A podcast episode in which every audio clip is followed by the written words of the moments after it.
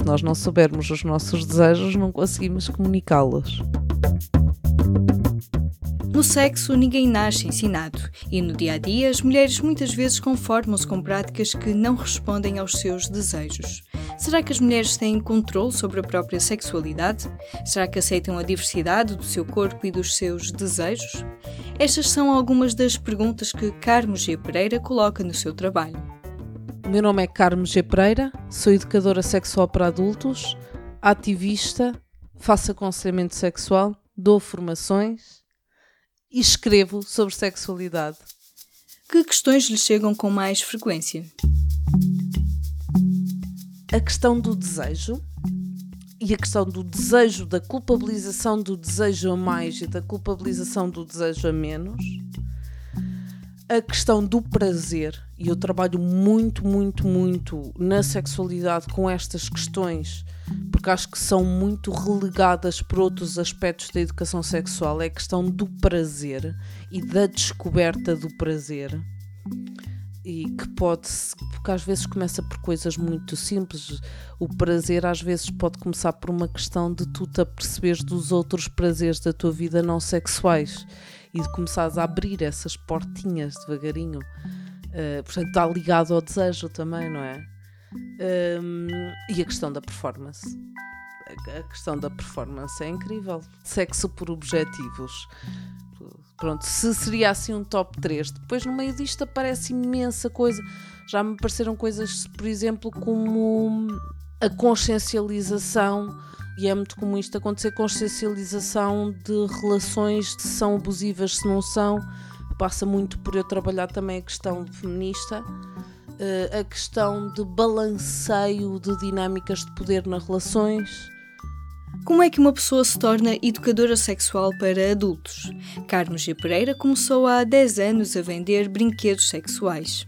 A origem deste projeto e o meu primeiro contacto com o trabalho com sexualidade foi a vender sex toys. E eu percebi que não vendia grande coisa ou que não era assim tão boa a vender, mas que as pessoas tinham uma necessidade absoluta de falar sobre sexualidade, sobre práticas, sobre identidades, sobre hum, vivências e que eu necessitava de procurar uma formação adequada a poder providenciar isso. Começou então a procurar formação na área de sexologia e da redução de riscos, até que chegou ao mestrado em estudos feministas. Uh, houve assim uma ou duas coisas pequeninas muito nos inícios e daí saltei para o feminismo.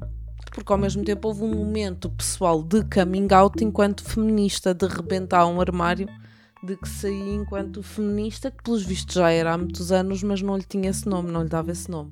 E quando começo a estudar a teoria, começo-me a perceber que tudo fazia sentido e começo a encontrar, se calhar, aquilo com que me identificava mais, ou as autoras com que me identificava mais a nível de trabalho. Foi na teoria crítica feminista, em particular na teoria queer, que encontrou uma visão do mundo que fez sentido. Na área de educação para adultos, tem como referências os trabalhos de autoras como Annie Sprinkle, Betty Dodson, conhecida nos Estados Unidos como a mãe da masturbação, e Gail Rubin. Gail Rubin, que criou uma coisa que é o Charmed Circle of Sexuality, o círculo encantado da sexualidade. Ou seja, o que é que socialmente e que neste momento foram entrando enquanto práticas e enquanto vivências sexuais, cada vez mais uma série de coisas continuam dentro do campo da aceitação. E depois é suposto termos desejo, mas não podemos ter desejo a mais. É? Há uma medida para o desejo, que não se sabe muito bem o que é que é este desejo a mais ou desejo a menos, principalmente se formos mulheres.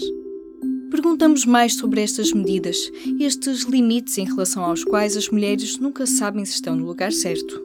Sexo a mais ou a menos, desejo a mais ou a menos e muito sentimento de culpa. Porque sentimos vergonha em falar dos nossos desejos. A masturbação, por exemplo, é uma das práticas reprimidas no caso das mulheres é interessante, como em tudo, e o meu discurso é sempre este: não há obrigação, não, é interessante pensarmos porque é que temos os hábitos que temos e porque é que temos a relação que temos. Acima de tudo, quer no workshop, quer nos, nos aconselhamentos, e estamos a falar na questão do autoerotismo, é isto que é posto em questão. É porquê, como, de onde vem e estou satisfeito ou quero ir para o outro lado. Isto, no fundo, é sempre o que está, e aquilo com que eu trabalho mais é com a culpa. E as pessoas põem culpa em tudo e numa série de coisas que não têm que pôr. E porque acham que há uma medida para tudo, uma medida social validada para tudo que não existe. Existe um discurso sobre as medidas, mas essas medidas não estão lá, não existem. Carmo G. Pereira ensina as mulheres a conhecerem o próprio corpo, a masturbarem-se. O autoerotismo também envolve outras formas de prazer além do orgasmo, e o prazer traz bem-estar muito além da atividade sexual. Ter essa validação de uma prática de autoconhecimento para lá do genital, também, ou seja, de corpo inteiro. Por exemplo, uma pessoa com vulva para conseguir uma vasodilatação e uma excitação precisa de uma média de 23 a 24 minutos. Quem é que na sua vida uh, regular perde este tempo? Mesmo o ato de masturbação é muitas vezes um ato, e é para isso que eu chamo, é masturbação funcional aquela coisa do, do, E agora vou utilizar uma expressão um bocadinho mais crua, onde que é aquela coisa do. Ah, vou bater uma só para relaxar um bocadinho, ou para adormecer, ou para. e que demoras ali uns minutinhos e pronto. E então, o que é que é este ato de realmente te dedicares ao teu corpo com tempo para descobrir todo esse potencial de forma autónoma? Além do aconselhamento sexual, Carmo G. Pereira tem alguns workshops que ajudam a conhecer melhor o corpo.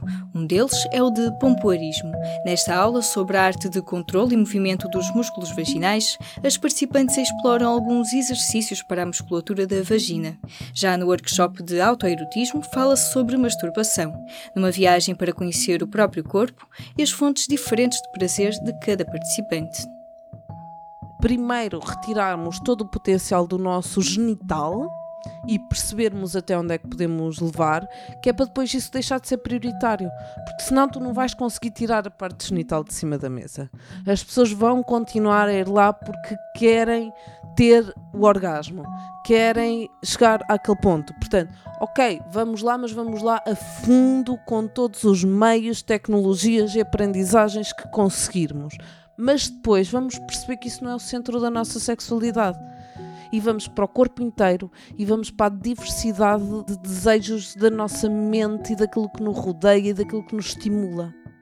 Conhecer o próprio corpo, o que desperta desejo e o que dá prazer são essenciais para as relações sexuais com outras pessoas, para criar condições para que o desejo, especialmente o desejo no feminino, seja mais conhecido e reconhecido e possa ser vivido mais plenamente. E falar sobre o que nos dá prazer não tem que acontecer só na cama. As pessoas lá vão conseguindo falar sobre sexo na cama, que, é, que também é ótimo. É é um dos lugares que podes falar. E as pessoas falam de coisas, então na vida relacionais, fala-se de coisas extremamente densas ao pequeno almoço. Fala-se de finanças, fala-se de educação de filhos, fala-se de, assuntos muito sensíveis. Porque é que as pessoas não falam de sexo? E de vontades e desejos, ao pequeno almoço, ao jantar, ou...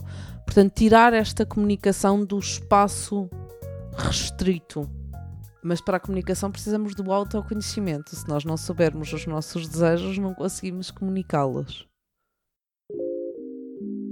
Mas antes disso, há vários podcasts no público por descobrir. Em público.pt podcast pode ouvir sobre política, desporto, questões de género ou humor, porque o público fica no ouvido.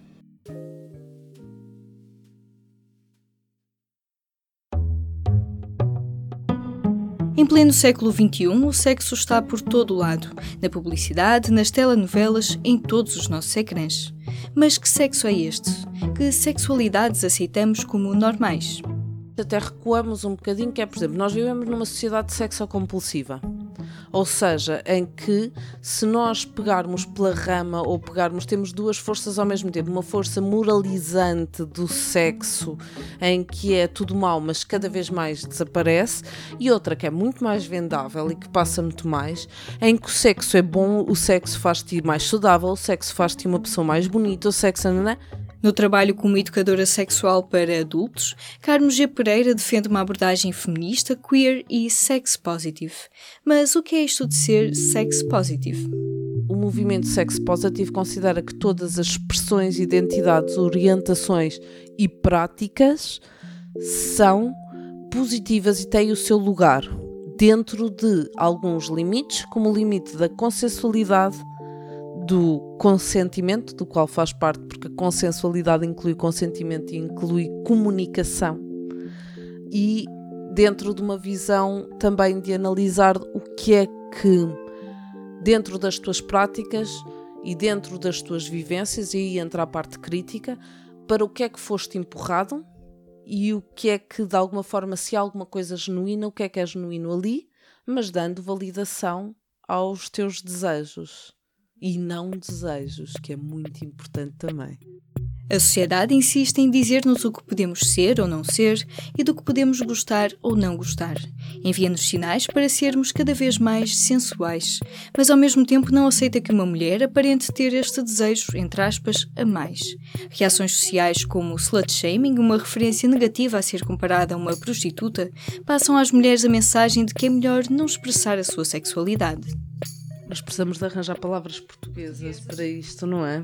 O slut shaming é o ato de uh, humilhar ou criticar alguém pelos comportamentos que são socialmente associados à prática da sexualidade, ou seja, não precisa de ser necessariamente pela vida sexual que a pessoa tem, mas pode muitas vezes ser feito pela aparência e expressão da pessoa estar associada socialmente à prática de determinada vida sexual. Ou as mulheres também têm que se ter cuidado e continua a haver muito esta divisão entre a, e, e, por muito que nós achemos que não, eu sinto que isto mesmo nas gerações mais novas ainda existe, ainda está super presente, que é a pessoa para ter uma relação duradoura e a pessoa para dar umas voltas. Não, as pessoas acabam por ser encaixadas em caixinhas a que ninguém pertence. E eu acredito sempre que é. Há caixas a que pertencemos que são aquelas que nós reclamamos, ou que nós inventamos, ou que nós decidimos reclamar e pensar e olhar. Agora, há uma série de caixas onde nos encaixam que não temos nada a ver com isso, não tivemos ali nenhuma decisão de escolha, não tivemos nenhum tipo de, de hipótese lançamos mais um desafio à Carmo G. Pereira. Que ideias poderíamos tentar retirar das nossas vivências sexuais? Por exemplo, abolir o conceito da virgindade.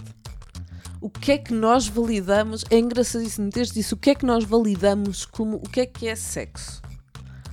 Abolir a validação da sexualidade por penetração e por genitalidade, não é? Este centramento genital no, no que é que é sexo e no que é que é válido e retirarmos deste lugar de sexualidade válida apenas dentro do contexto relacional. Qualquer revista que tu abras vai-te dizer 10 coisas novas picantes para apimentar a sua relação. É incrível que há uma medida geral sobre o que é que é ter uma relação sexual com alguém ou alguém. Para Carmo, o sexo já não é um tabu, mas o que continua a ser tabu é a diversidade dentro da sexualidade. Ainda há limitações às diferentes expressões da sexualidade, em particular para alguns grupos, como as mulheres. E tudo o que fica fora das normatividades ainda é visto como estranho e não é bem aceito. Mas antes, o que é isto de ser normativo? A normatividade é a obediência a uma série de normas sociais eu às vezes como explico uh, assim coisas, é, faço o contrário, as pessoas estão a dizer, ah, não sei o que é aquela pessoa normal. E eu digo, não, não é normal. Normal somos todos. Podes dizer é normativo, ou seja, que pertence a uma maioria visível e socialmente aprovada. Voltamos à tal questão do desejo. O desejo é aprovado se nós somos jovens, não é? É a tal questão da compulsão social e voltamos outra vez a este círculo, que é, é jovem, és bonito, muito entre aspas, ou seja, fazes parte dos cânones de beleza e de, do saudável, que também é uma coisa que nós vamos ter que começar a abandonar as moralidades do que é que, porque há coisas que são realmente saudáveis, há outras coisas que são moralmente saudáveis. E o que é ser moralmente saudável? Pessoas acima do peso recomendado, por exemplo, já não são vistas como desejáveis. O mesmo se passa para as pessoas mais velhas, em particular as mulheres. Este ideal de juventude estará também ligado à ideia do sexo para procriar? Por exemplo, se pegarmos numa. Então, no caso de uma pessoa lida como mulher que tenha uh, eh, 70 anos e que ande enrolado ou que tenha uma relação profunda de amor com um rapaz de 25, já também sai da norma um bocadinho. Então é isso, a partir de certa altura, não é? Supostamente tu passas a idade, então no caso de, de uma pessoa com útero e vagina e vulva, funcionalmente só, só interessa ser sexual enquanto és funcionalmente reprodutiva. A questão da visibilidade também está ligada ao desejo e à autoestima. As imagens sexualizadas com que somos bombardeados mostram-nos quais são os corpos mais desejados. E quando não nos identificamos com as representações que nos rodeiam? Quando não tens estes lugares, quando não tens este discurso, quando tudo te fala em homem-mulher, sendo que homem é pênis, mulher é vagina, uh, obviamente que te sentes excluído, que te sentes perdido, que te sentes sem um lugar. E de um corpo que não tem. Depois há aqui a questão também capacitista e que é muito, muito importante em vermos esta sexualidade dentro da diversidade funcional e da neurodiversidade. E que depois o dentro da norma que tu vês, que é engraçado, qual é que são as imagens que te surgem de pessoas com diversidade funcional eh, sexualmente ativas. Porque as imagens que se viu vai ser o que te vai fazer também sentir que tu és um corpo desejado, não é? Eh, se tu não vês nenhum corpo igual ao teu a ser desejado, é muito complicado não há nenhuma visibilidade, não há nenhum lugar, não sente esse desejo de forma ativa na sociedade porque não está visível, não está contemplado. Reconhecer a sexualidade dentro da diversidade. Reconhecer a diversidade dentro de nós mesmos. Conhecer o próprio corpo para poder oferecer o nosso prazer ao outro. Comunicar e aprender. Porque no sexo ninguém nasce ensinado é engraçado sair deste lugar da naturalização, ou seja, de que ninguém precisa de aprender sexo porque sexo é natural. É engraçado, ninguém precisa de aprender a comer porque comer é natural. Uh, ninguém nos fecha sozinhos num sítio com comida e diz desenrasque. Conseguiríamos, mas não seria a mesma coisa. Portanto, se considerarmos o sexo uma coisa de repente é o único lugar incorrupto, natural, que não foi influenciado pela cultura e que toda a gente vai saber fazer. Um manifesto por mais educação para o prazer. Eu sou a Aline Flor e este foi mais um episódio do programa do Gênero. Até para a semana. Do Gênero, um programa de Aline Flor. Conheça estes e outros programas em público.pt/podcasts.